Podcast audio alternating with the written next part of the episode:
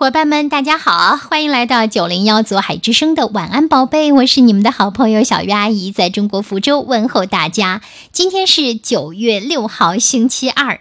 昨天我们在节目开始学了《朱子家训》里的“器具质而洁，瓦否胜金玉；饭食约而精，原书与珍馐”。今天呀，我们要来说的是。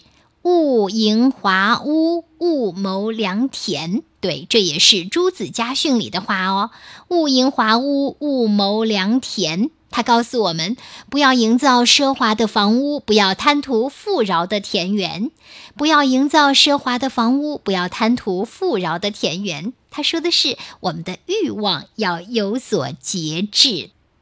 勿营华屋。勿谋良田。读到这里呢，我想起曾经看过的一个故事，说一个富翁啊，到海滩去度假，他看着渔夫呢，每一天都只打两三个小时的鱼就回家了，然后躺在甲板上休息，他就靠近渔夫和渔夫说话，呃，你。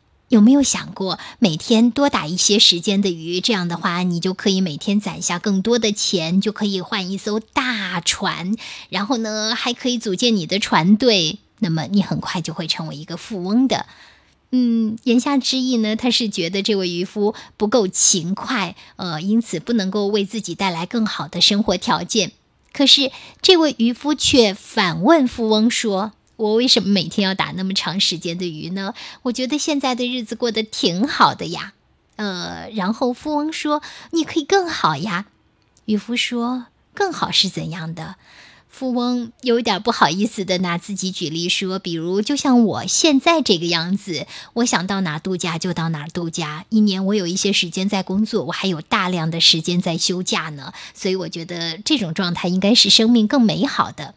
可是。”渔夫反问道：“我现在不正在过着你所想要的生活吗？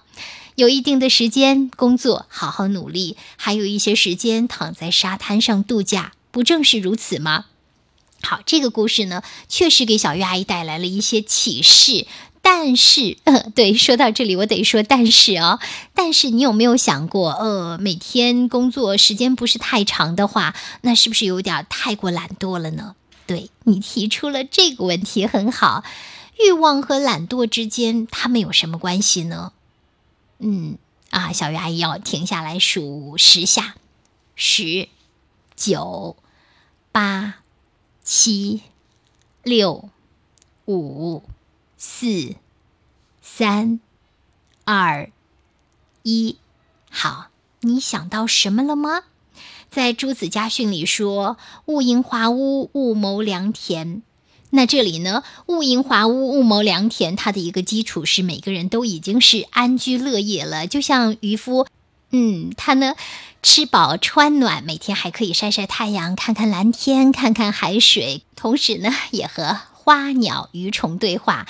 他有着一个非常丰富的、美好的精神世界、心灵世界。我觉得这就已经是很好很好的了。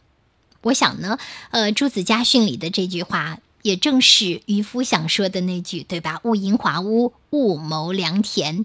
那么，那位富商，哪位富人，他有着属于自己的事业，他喜欢在一段时间里集中工作，然后呢，一段时间集中度假，这是他的选择。我觉得也是值得尊重的。其实，每一个人作为一个独特的生命个体，都有他自己的生命选择，对自己负责，对他人负责。我觉得这样的生命就是非常非常美好的。如果说我们有太多的欲望，让自己和他人都极其的不愉快，或者是陷入到困顿之中的话，呃，那这样的生命呢，就要反思了。